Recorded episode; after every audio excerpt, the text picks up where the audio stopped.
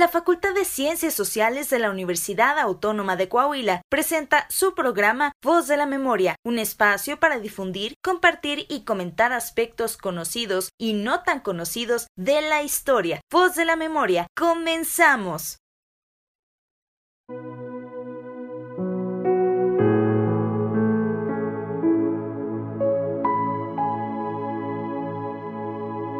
Bienvenidos a Voz de la Memoria, un programa de historia sin cuentos. El día de hoy les saluda Cecilia Ramírez. Hoy tenemos una compañía muy grata, la doctora Torres Falcón. Ella es eh, licenciada en Derecho por la UNAM, especialista en estudios de género por el Colegio de México y doctora en Ciencias Sociales por la Universidad Autónoma Metropolitana. Fue subdirectora del primer Centro de Atención a Víctimas de Violencia Familiar y ha colaborado con diversas organizaciones de la sociedad civil, GIRE, Equidad de Género, Ciudadanía, Trabajo y Familia y GENDES. Ha sido asesora en varios organismos del sistema de Naciones Unidas, como el Alto Comisionado para la Atención a Refugiados, Alto Comisionado de Derechos Humanos, entre otros, en materia de condición jurídica de las mujeres, derechos humanos y violencia. Ha publicado varios libros, como La violencia en casa, al cerrar la puerta, amistad, amor y odio en la familia, con sus propias palabras, entre otros. Eh, actualmente es profesora investigadora en la Universidad Autónoma Metropolitana e integrante del Sistema Nacional de Investigadores Nivel 2. Marta, mucho gusto, me da mucho gusto que estés aquí con nosotros. Eh, Marta es una conocida mía de ya tiempo y me da un gran placer tenerla hoy aquí en este programa. Muchísimas gracias, muchísimas gracias Cecilia, muchas gracias por la invitación y pues eh, me siento muy halagada y muy contenta de colaborar con un programa que pueda servir a las personas interesadas. Gracias. No, gracias a ti. Es un programa pues abierto al público en general y en donde tratamos de tener una charla, vamos a tener una charla acerca de los movimientos feministas, la historia de los movimientos feministas en México. En personal y en lo particular a mí es un tema que me apasiona mucho, es un tema del que estoy haciendo mi tesis, entonces este, es, es, parte de, y, me, me, gustaría mucho que empezáramos a platicar, eh, en el texto que me enviaste Marta, hablaba ahí algo acerca de el activismo y la academia. Eh, ¿Cómo crees tú que influya la academia en el activismo y viceversa? somos las mismas personas las que estudiamos académicamente feminismo y las que este somos o, participamos activamente. Ajá. Mira, yo creo que a lo largo de la historia del feminismo encontramos eh, que la parte militante, la parte activista del feminismo y la parte de investigación académica realmente son como dos caras de una misma moneda. Eh, el feminismo surge y yo lo ubicaría más en términos eh, académicos que militantes y enseguida vamos a ver que esto es eh, un poco una ficción. en el siglo XVIII tendríamos que irnos hasta fines del siglo XVIII, el llamado siglo de las luces en Europa y específicamente en Francia, con esta corriente del naturalismo y el contractualismo que colocan en el centro del debate la noción de individuo. Eh, la ilustración, siglo de las luces, o la modernidad, como también conocemos a este proyecto, es, eh, es un movimiento, es un proyecto filosófico, jurídico, con consecuencias políticas, que traza una barrera con respecto a las sociedades tradicionales.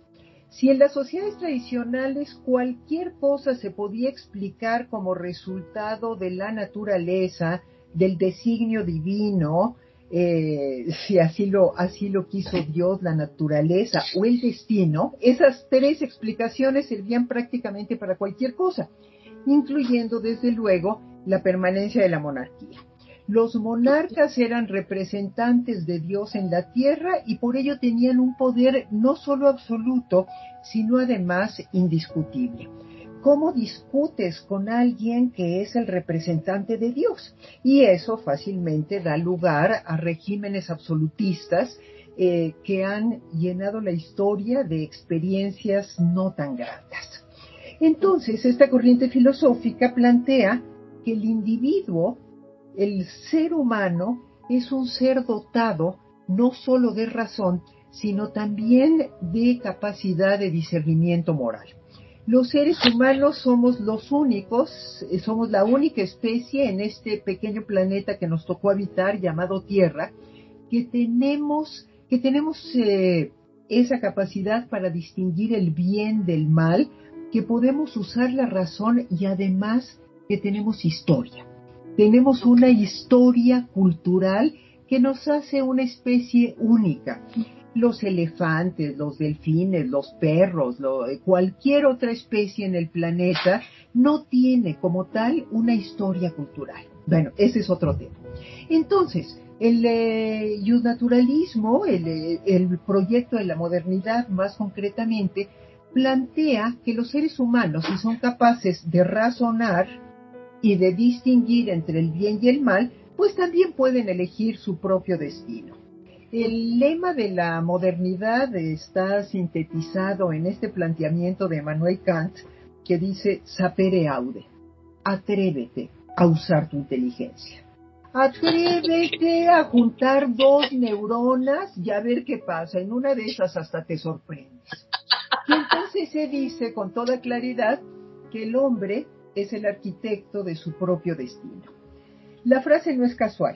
El hombre, las mujeres no estábamos incluidas en este proyecto de la modernidad porque se seguía pensando que las mujeres estábamos más cerca de la naturaleza y por lo tanto necesitábamos ser dominadas. Bueno, entonces en ese contexto surgen las primeras voces de mujeres, y aquí voy a hablar obviamente de mujeres europeas, que dicen, a ver, aquí hay una contradicción. Mary Wollstonecraft, por ejemplo, en su famosa Vindicación de los Derechos de las Mujeres, o de la mujer a lo mejor, este, dice, a ver, ¿qué es lo que está pasando con esto? Las mujeres somos seres racionales, también tenemos capacidad de discernimiento moral, ¿por qué no nos consideran?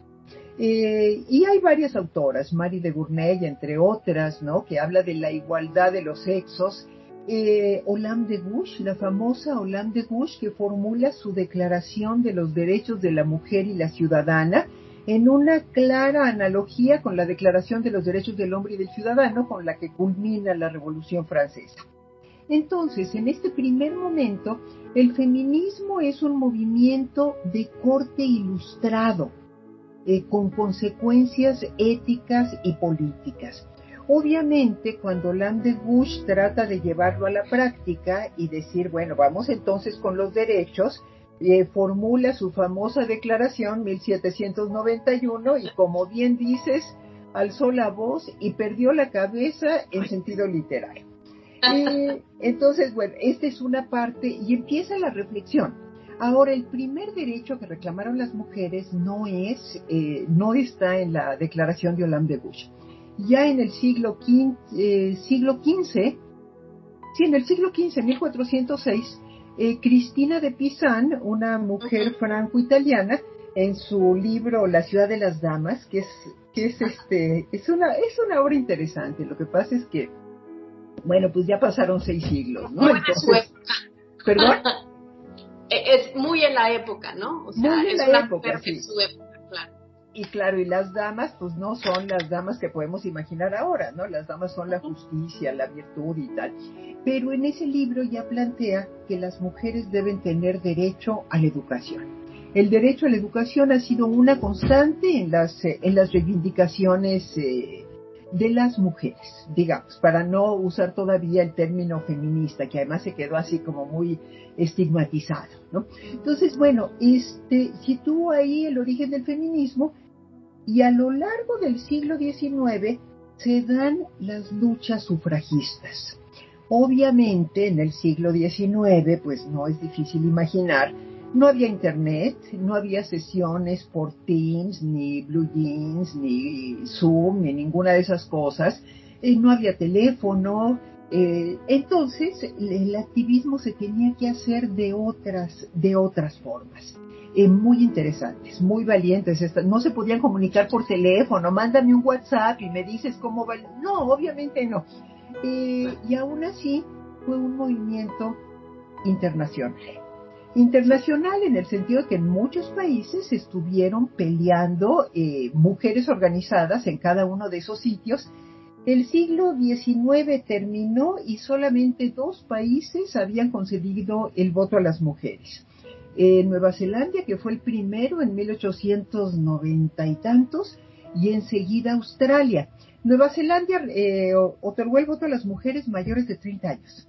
Luego lo hizo Nueva Zelanda, eh, Australia, poco antes de terminar el siglo, dio el derecho al voto, pero no a ser electas.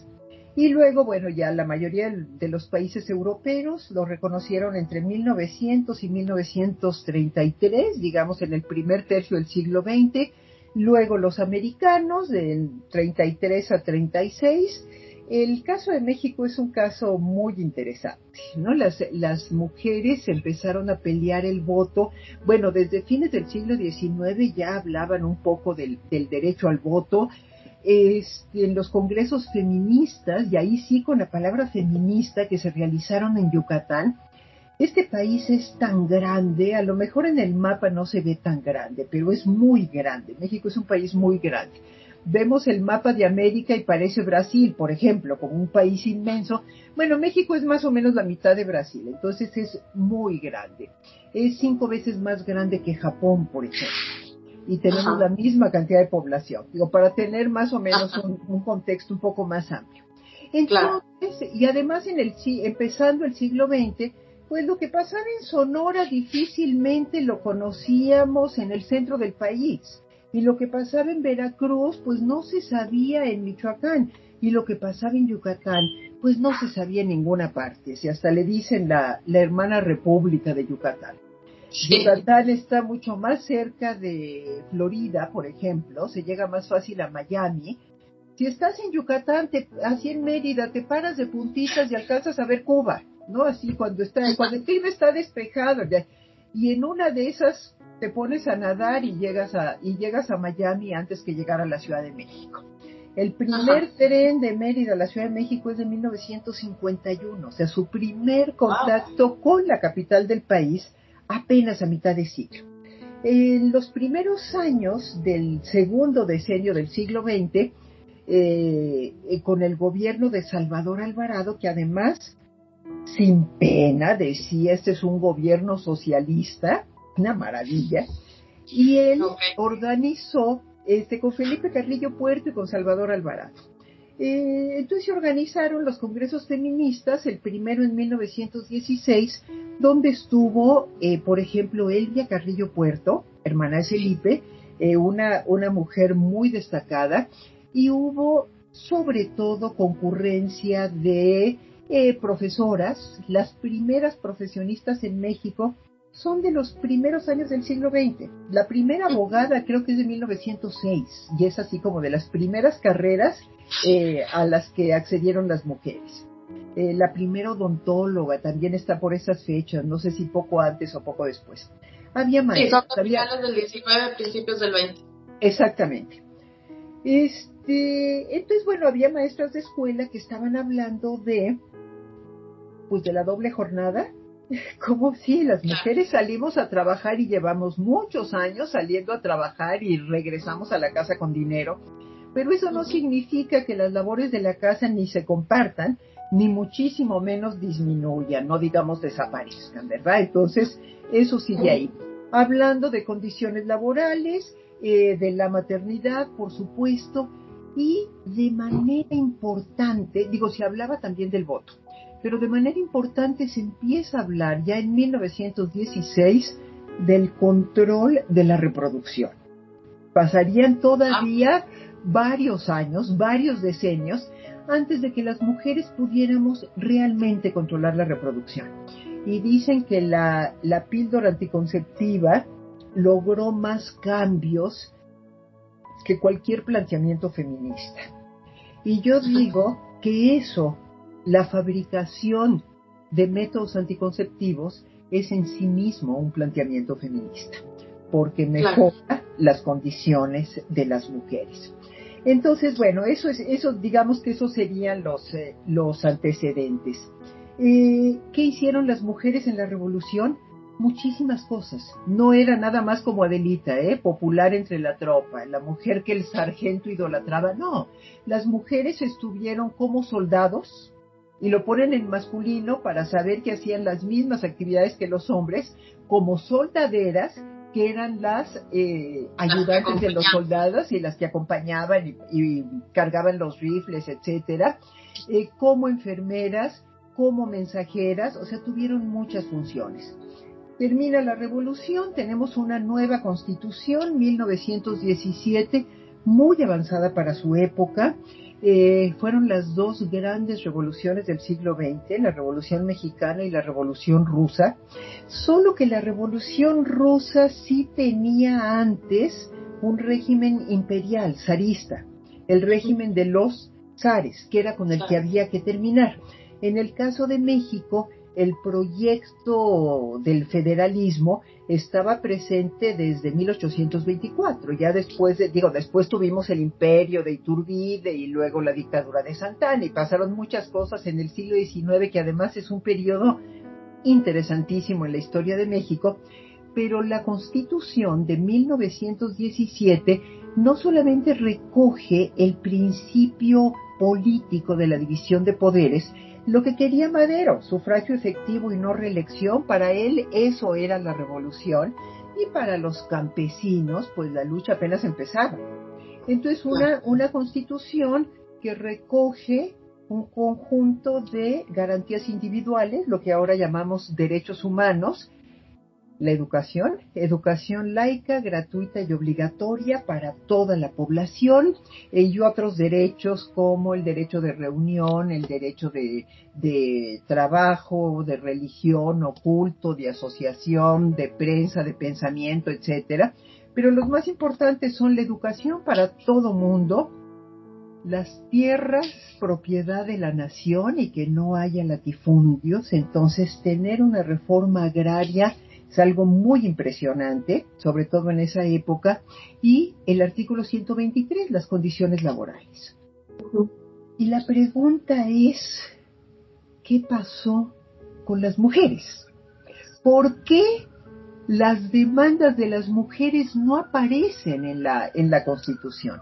Ya un año antes de esa Constitución, en 1916, Carranza expide la llamada Ley del Divorcio, México y México siendo un país eh, católico, predominantemente católico, mayoritaria y predominante, casi exclusivamente católico, y de todas maneras tuvo una ley del divorcio en una época tan temprana como 1916. En Chile ya fue casi terminando el siglo XX, ¿eh? cuando reconocieron el divorcio. Claro, la gente le daba la vuelta y gustaba ahí la nulidad del matrimonio y esto no se realizó y falta un sello y entonces no existe, cosas de ese tipo.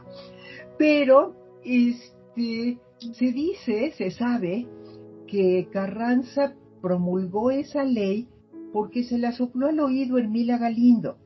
Hermila Galindo, que además había estado en el Congreso Feminista de Yucatán y tenía muchas otras ideas.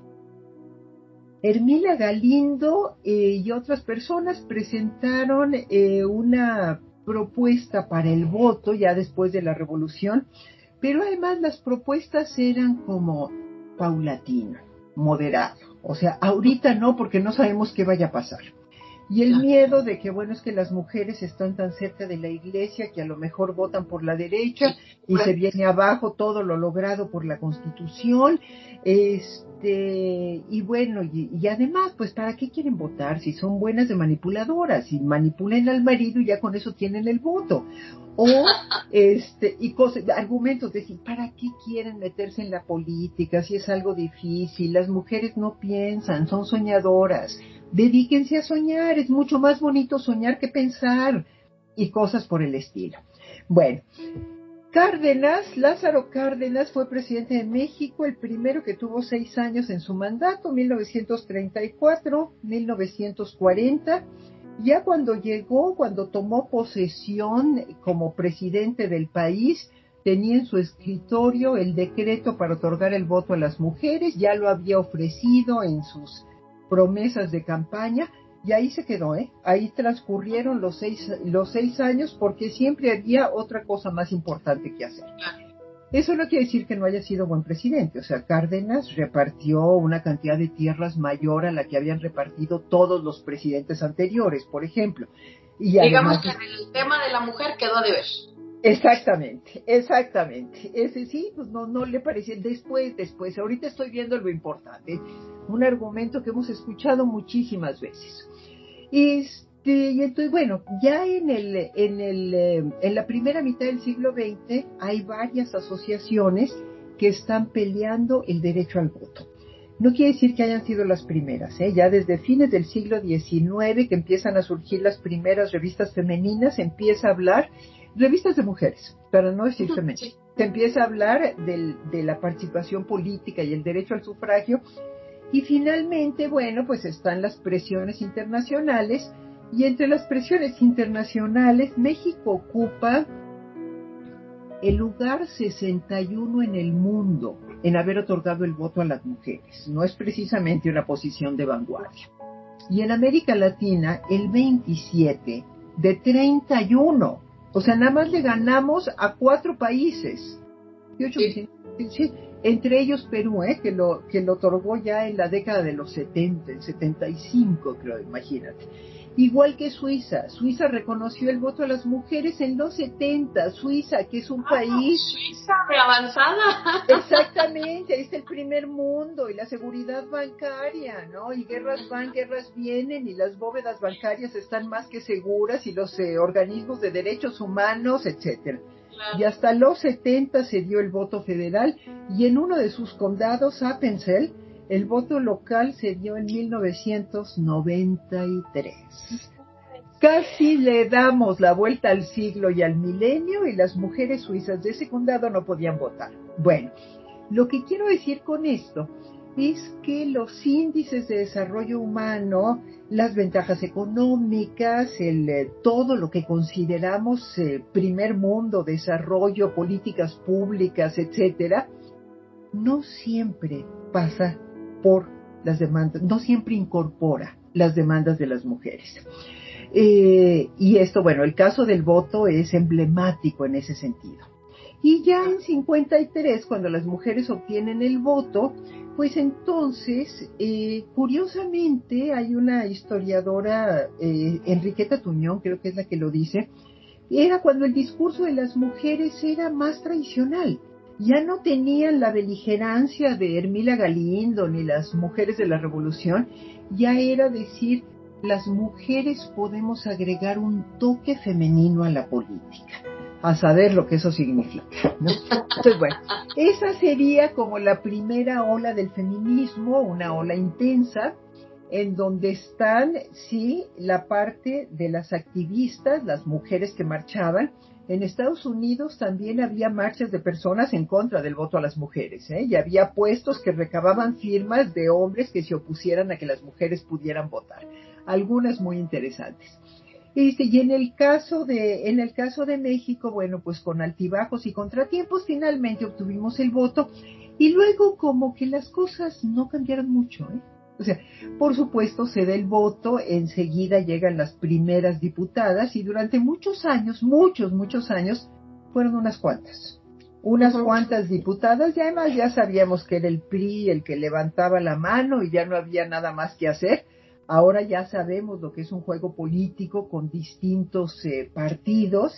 Eh, ahora, después de las elecciones del 6 de junio, están poniendo el mapa de la Ciudad de México así como dos mitades dividido, así en esquizofrenia. Eh, y bueno pues ahí, ahí estamos ¿no? en los años sí sí. Marta tenemos que hacer un corte y eh, regresamos con este tema eh, de después del voto qué pasa con, con las mujeres cambiamos o no cambiamos vamos a un corte y regresamos. Estamos en voz de la memoria Además lo voy a marcar. Ahí está. Voy a regresar. Regresamos a Voz de la Memoria. Estamos con Marta Torres Falcón y estamos hablando acerca de la historia del feminismo. Nos quedamos En, después del voto, logramos el voto después de muchos años, en 1953, eh, en un lugar penosísimo a nivel mundial y a nivel América Latina, pero eso significa realmente un cambio para las mujeres, para, para decir, tenemos las mujeres esta, yo le llamo una ciudadanía completa, o sea, tenemos derechos eh, igualitarios, tenemos el mismo, las mismas oportunidades. ¿Cómo, cómo es, eh, cómo se ve después del, de este cambio significativo del voto? Bueno, mira, decía Jorge Luis Borges que cada pregunta trae en sí misma una respuesta. Entonces, eso que me estás diciendo, no sé si es una pregunta o es ya una respuesta. Eh, por supuesto que el reconocimiento del voto es importante, es importante sobre todo en el terreno formal y en un nivel simbólico. O sea, es el reconocimiento de la ciudadanía formal. Eh, podemos votar, podemos ir a las urnas, tener el, el dedo cafecito, no es el voto igual para todo mundo, ¿eh? Este, hay diferencias todavía en 53 entre hombres y mujeres. Por ejemplo, en aquella época la ciudadanía se adquiría a los 21 años, pero los hombres que, casados que tuvieran entre 18 y 21, como se supone, se asume que los hombres cuando se casan maduran y se vuelven serios, responsables, como sabemos, entonces ellos sí podían votar, pero las mujeres no. Las mujeres casadas entre 18 y 21, por supuesto que no. Y en muchos lugares esto yo no sé si era un mandato legal o era simplemente una costumbre y luego las costumbres se siguen observando por encima de las leyes. Las mujeres votaban solo si el, si el marido les daba permiso. Entonces, yo todavía recuerdo que de repente mi mamá le, le pedía permiso a mi papá. Bueno, no es que le pidiera permiso, mi abuelo, mi abuelo paterno, le decía a mi mamá, oiga Yolanda, le doy 100 pesos si vota por el PAN. Y mi padre se enfurecía y decía, no, no haga eso, eso es una forma de corromperlas. Y mi mamá, oye, este, ¿me dejas ir a votar? Sí te doy permiso, pero vota por quien tú quieras, decía mi padre, así muy en el estilo de la legalidad. Y mi mamá, ¿y cómo no voy a querer votar por el PAN si me están dando 100 pesos? con esa lógica circular. El tema es que se requería el permiso. Eh, durante mucho tiempo, por eso hablamos de olas del feminismo, como que la primera ola es todo el movimiento sufragista y después de eso viene una etapa de cierto letargo, por, digo, no me gusta mucho la palabra, pero de falta de activismo, hasta la década de los 60. En los años 60, que fue una década maravillosa en donde ocurrieron muchísimas cosas, miren, y yo realmente lamento mucho porque sospecho que entre las personas que están escuchando este programa hay muchas personas jóvenes y luego eso es un problema, porque ustedes nacen tan tarde y una tiene que contarles todo. Pero bueno, yo les cuento. y les deseo de todo corazón que les pase lo mismo. En los años 60, bueno, pues están los llamados nuevos movimientos sociales. Ya no son tan nuevos, ¿eh? ya tienen su credencial de la tercera edad. ya cumplieron más de 60, ya tienen más de 60 años y ya hasta tendrían su vacuna. Y los, en los 60 pues están los movimientos que no seguían este esquema tradicional de pelear por el poder como los partidos políticos o las condiciones laborales como los sindicatos o el reparto de tierras como las organizaciones agrarias, sino que están fuera de ese esquema y hablan de la vida cotidiana. Y entonces tenemos movimientos por los derechos civiles, movimientos en contra de la guerra, pacifistas, movimientos en contra del consumo, como los hippies, los hippies, y además también se ha construido un estereotipo como los melenudos que no se bañaban, que andaban todo el tiempo fumando marihuana y paz y amor. Este, pero eran básicamente un movimiento pacifista y contra el consumo. No necesitamos tanto los movimientos en aquella época, ahora ya se habla de la comunidad LGBTTIQA+, ¿no? Y lo que se acumula esta semana.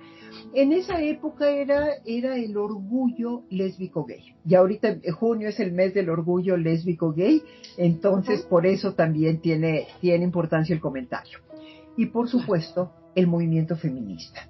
Y entonces se habla de esta segunda ola del movimiento feminista, y aquí ya me voy a centrar más en lo que ocurrió en México. Esta segunda ola llega a México a principios de los años 70. O sea, en los 60 estaba en Europa, en Estados Unidos, y en los 70 llega a México. ¿Y qué pasa en estos primeros años?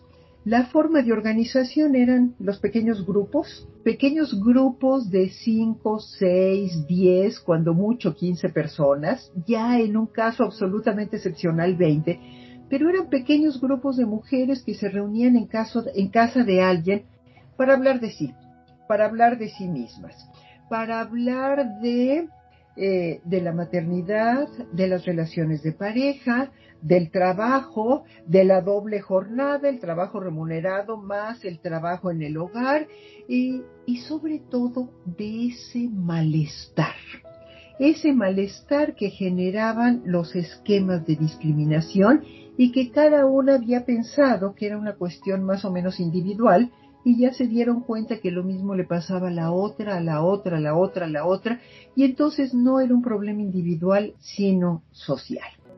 Y entonces formulan como lema, el lema que les da identidad al neofeminismo, feminismo de los 70, lo personal es político. Esto que nos está pasando no es algo que ocurra al cerrar la puerta de mi recámara, ni de mi casa, ni siquiera de mi cuadra. Lo personal es político. Lo que nos está ocurriendo a las mujeres, como a cualquier otro grupo subalterno, es algo que tiene eh, causas, implicaciones y consecuencias políticas. Eh, ese es el feminismo de los 70 las mujeres que se reunieron en esos pequeños grupos eh, y que formaron las primeras organizaciones como el Movimiento Nacional de Mujeres, Movimiento Feminista Mexicano, el colectivo La Revuelta, Lucha Feminista, eh, entre otros, eh, son mujeres de clase media incluso media alta, más o menos acomodada, universitarias, lo que significa que tienen acceso a la, a la educación. Ser universitaria en los 70 era algo distinto a ser universitaria en la actualidad. Ahora creo que la universidad pública afortunadamente llega a muchísimas más personas. Yo tengo estudiantes de sectores populares y sé que hay algunos a quienes les ha costado mucha, algunos y algunas a quienes les ha costado mucho trabajo llegar a la universidad y una gran cantidad de mis estudiantes son la primera generación de universitarios. O sea, su padre, su madre no fueron a la universidad. Entonces ahí también tenemos, tenemos otro cambio. Yo lo menciono porque solamente hay dos cosas en las que yo he creído sistemáticamente a lo largo de mi vida. Una es el feminismo, por supuesto, al principio, así cuando era niña, como de una manera más o menos intuitiva. Este, y la otra es la universidad pública. Entonces, cuando podemos conjuntar la universidad pública y el feminismo, creo que estamos en el camino de lograr cambios importantes. Estas mujeres en los años 70, este, y por eso, y por eso lo menciono, lo de la universidad pública y el feminismo, porque ahí está otra vez la coordinación de la militancia, el activismo político y la vida académica. Se nutren mutuamente. Eh, muchas de estas mujeres militantes venían de las filas de la izquierda, de, de, la izquierda del Partido Comunista, después fue el Partido Socialista Unificado de México, el eh, Partido Revolucionario de las y los Trabajadores, el PRT, así se llamaba, ¿eh? De las y los Trabajadores, este, bueno, el Popular Socialista todavía antes, pero sobre todo en el Partido Comunista, pues ahí estaban los machos abrazados, ¿eh?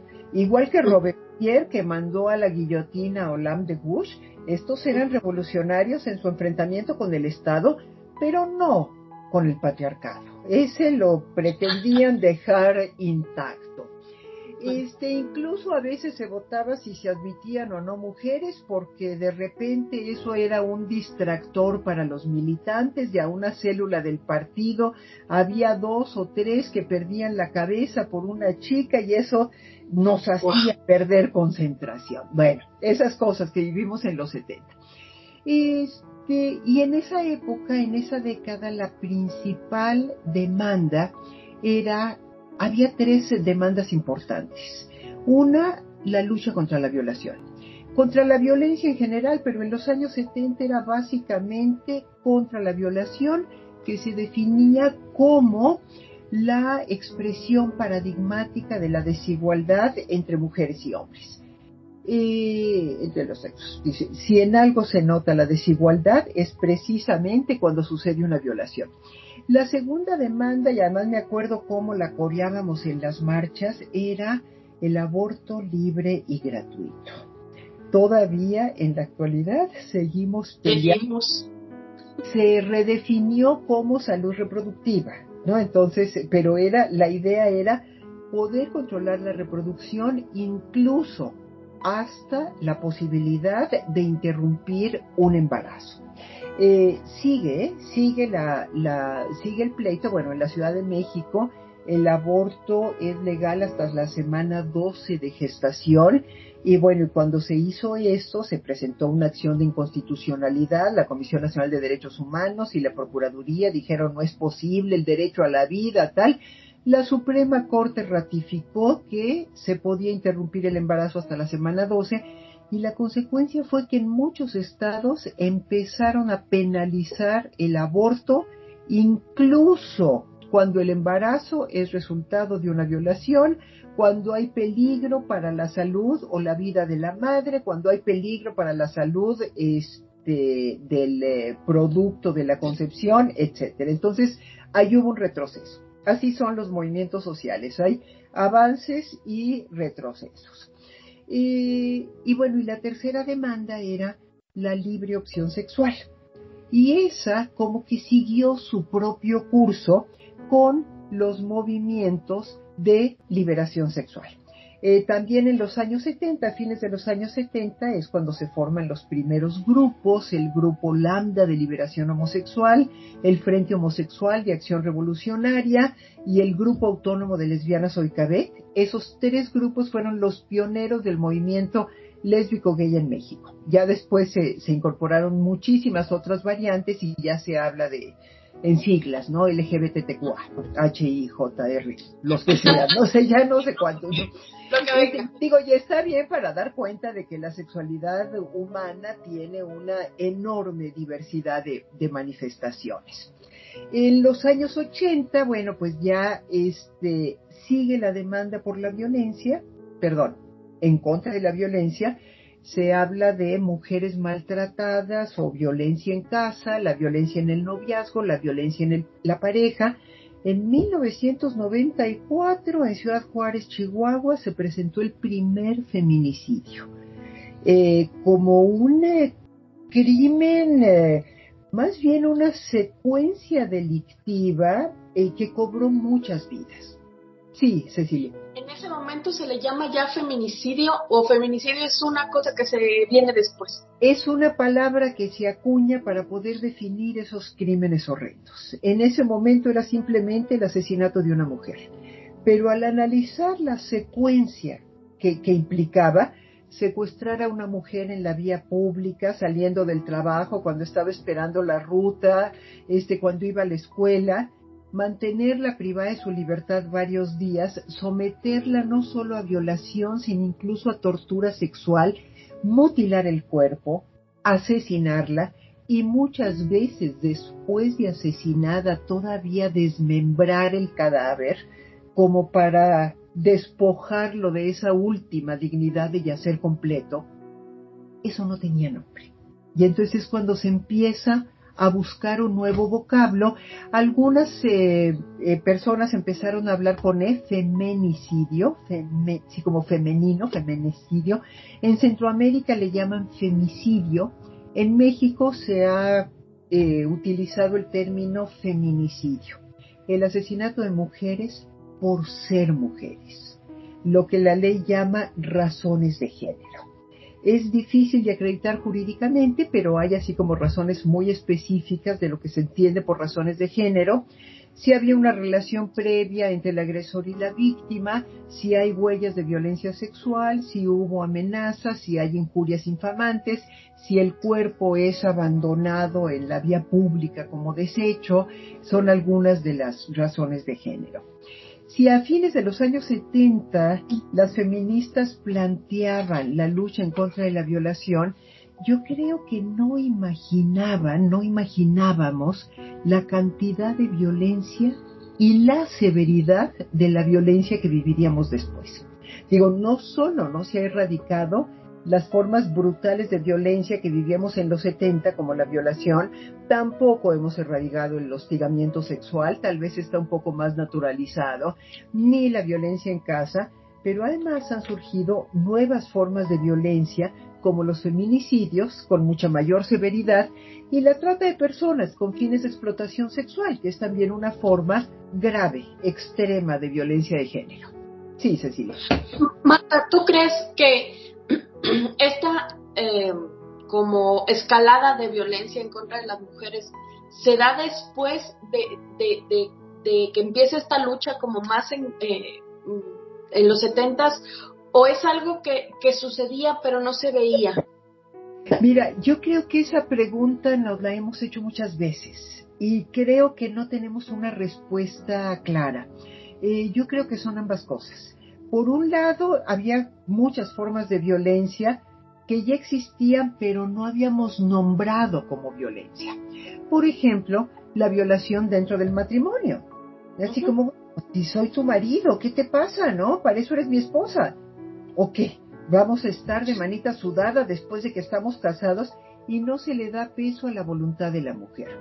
Los raptos en muchas comunidades rurales, en muchos lugares del país, se sigue practicando el rapto, solo que el rapto, el robo de la novia, a veces es una huida consensual, o sea, están de acuerdo pero no pueden pagar la boda o hay oposición de alguna de las familias y las mismas mujeres dicen, no, ya nos pusimos de acuerdo en que el sábado me va a robar Toño. Nos, vamos a huir, el otro día, nos vamos a huir. Nos vamos a, bueno, ahí cuando la gente dice nos vamos a huir, en una huida ya, ya están las dos voluntades. Pero cuando dice me va a robar, oye, pues si estás de acuerdo ya no es robo, ¿no?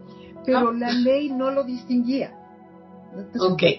Este, entonces, bueno, hay formas de violencia que hemos nombrado como tales y otras que han aparecido, como los feminicidios. Los feminicidios sí es un fenómeno que empieza a mitad, eh, antes de llegar a la mitad de los, de los años 90 y se ha incrementado y muchas veces así como con la idea de que entiendan cuál es su lugar. Están tratando de alebrestarse y salir y trabajar, que sepan quién manda, ¿no? Y que sientan el rigor. Entonces creo que son, que son esas cosas. Y bueno, las marchas multitudinarias de mujeres que hemos visto en los últimos, en los últimos años, el 2019 en Ciudad de México hubo una marcha espectacular, espectacular, 8 de marzo y el paro nacional el 9 de marzo y el 10 ya nos dijeron, quédense en casa. Todo mundo, ¿no? ¿Qué? ¿Qué? Nomás queríamos estar en casa un día, pero bueno, pues ya que nos están obligando, pues... E, e, esa fecha a mí me pareció muy, este, muy especial, porque en una ciudad como Saltillo, que es, eh, que somos apáticos por naturaleza, donde no se nos da mucho salir a la calle, eh, nosotros veníamos llegando de, un municipio que se llama Viesca. Nos bajamos del camión directito a la marcha. Este, pero, y yo creía que no iba a haber tanta gente. Cuando me bajo y veo la cantidad de mujeres que había, quedé impresionada. y no nada más la cantidad, sino la diversidad de mujeres que había. Porque había de arriba, de abajo, del medio, rojas, azules, de todas de todas. Había mamás con niñas, había abuelitas, había muchachas. Adolescentes. Adolescentes, sí, o sea, a mí me pareció muy increíble. Es, realmente creo que fue un reflejo real de lo que de cómo se estaban moviendo las cosas. Bueno, mira, yo no tengo que decirte, a mí me gusta mucho Saltillo porque yo viví en Saltillo cuando era cuando era niña, niña chica, antes de entrar a la primaria y los eh, recuerdos más remotos y más felices que tengo son de Saltillo. Entonces, y me habría encantado estar en la marcha en Saltillo. ¿eh? Este, fue, fue realmente muy emotiva, muy, muy llena de, de esa energía y fue para mí sorprendente. Muy bien. Entonces, estamos en que los eh, sube la violencia contra las mujeres a causa, puede ser a causa de que estamos diciendo, hey, calma con nosotros o queremos esto, deja de hacernos lo otro. Pero realmente, ¿cómo ves tú que ha, eh, que hemos evolucionado como movimiento, el feminismo ha evolucionado? Este, mira, yo creo que hay muchas cosas. Yo creo que, eh, digo, cada tanto es importante hacer un balance, ¿no? En los años 80, por ejemplo, empieza el debate sobre las cuotas de participación política. Ah, entonces vamos a elegir mujeres solo porque son mujeres. Los partidos tienen que buscar en sus bases mujeres que se integren a los cuadros de representación porque durante muchos, muchos años vemos que muchos partidos, el PAN sería un, buen ejemplo, tienen una gran cantidad de mujeres. Hay muchas mujeres, pero todas están en el trabajo de base, en los márgenes, pero no en los cuadros directivos. Y si les preguntas, dicen, bueno, es que ellas no quieren. Y las mismas mujeres te dicen, ay, no, no, no, yo aquí estoy bien en la colonia, trabajando con la base y haciendo tal esa mentalidad hay que cambiarla en hombres y en mujeres y hay que este, aprender a participar. Cuando se empiezan a reformar las leyes electorales para obligar a los partidos a tener una cuota del 30% de mujeres, que no lo dicen así, ¿eh? dicen máximo 70% de un solo género. Sí, quién sabe cuál será, ¿verdad? Este, bueno, el 70%, 30% de mujeres, entonces tienen que empezar a buscarlas. Eh, y yo creo que con eso empiezan a cambiar lentamente las mentalidades. Luego yo creo que todo el mundo se acuerda del caso de las Juanitas, que fueron mujeres electas por ser mujeres y de inmediato renunciaron para que entrara el suplente varón. pero bueno, fue un escándalo, fue un escándalo, digo, todavía lo recordamos. Lo bueno es que queda en la conciencia, ¿no? Así es, queda porque tenemos memoria. Por eso estamos en la voz de la memoria. Este, eh, bueno, y estas mujeres, además, ellas fueron muy criticadas. Yo digo, es que ellas fueron el vehículo, fueron los capos del partido, los que ellas no lo armaron, ellas les dijeron, no, bueno, vas a entrar aquí, vas a estar, eh, que de todas maneras se prestaron a participar en eso y tal, es otra cosa, ¿no? Pero, pero no son ellas las únicas culpables, es a lo que me refiero. Bueno, lo recordamos y ahora todavía no tenemos una integración paritaria, nos faltan unos puntitos porcentuales por ahí, pero ya, eh, digo, la legislatura pasada se presentaba como la legislatura de la igualdad de género. Entonces ya tenemos, ahí creo que hay un avance importante. Si vemos la integración de los eh, gabinetes, del, del, eh, de los gabinetes presidenciales hace algún tiempo. ¿eh? Yo me acuerdo que cuando un presidente tomaba posesión, Cedillo, por ejemplo, este, veías por ahí puros hombres y de repente un saquito color rosa o saquito color naranja y ay, mira, hay dos mujeres, ¿no? Y en quién sabe en qué secretaría estuviera, ¿no? Entonces yo creo que ya ese es un avance importante, o sea, la presencia de mujeres en cargos de representación popular, este, encargos de, del Ejecutivo, que esos no son de representación popular, son, por designación, el presidente elige a todo su, su gabinete. En el Poder Judicial también tenemos y hay esfuerzos concretos para que haya más mujeres titulares de juzgados y mujeres magistradas ahí también puede haber alguna trampa porque no quitan los verdaderos cuellos de botella, que son, por ejemplo, la inscripción, ¿no? Un juez de distrito lo pueden mandar a cualquier parte del país y los hombres pueden irse sabiendo que está en su casa la mujer organizando el mundo privado. Las mujeres lo tienen muchísimo más, difícil, pero bueno, ese cuello de botella todavía no lo han quitado. pero ya hay concursos para mujeres con el objeto de empezar a, equilibrar. Entonces creo que esa es una ganancia.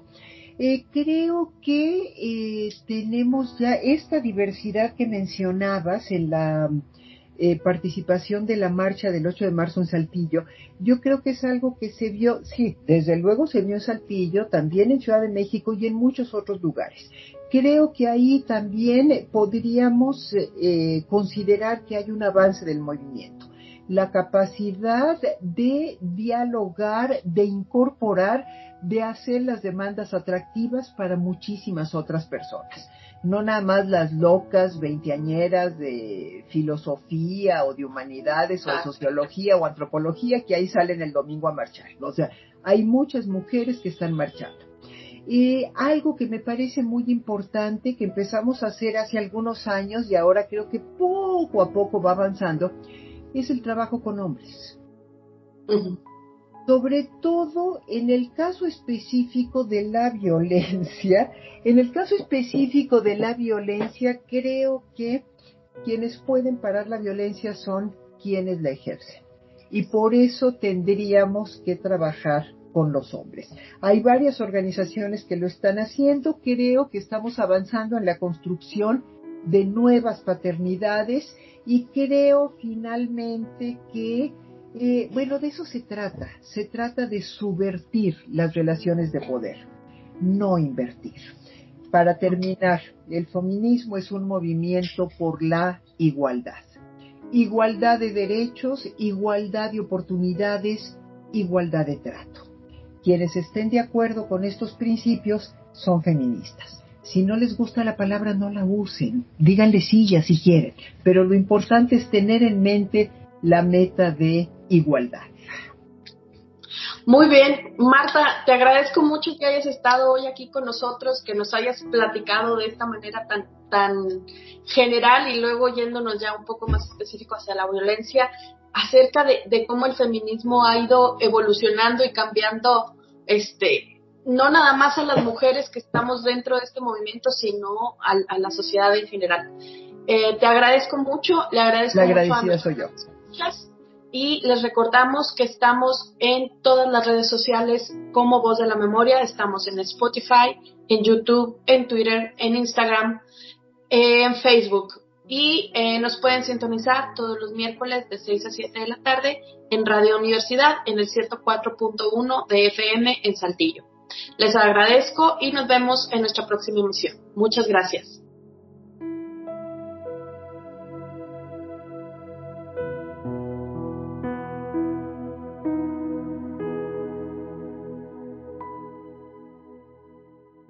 La Facultad de Ciencias Sociales presentó Voz de la Memoria,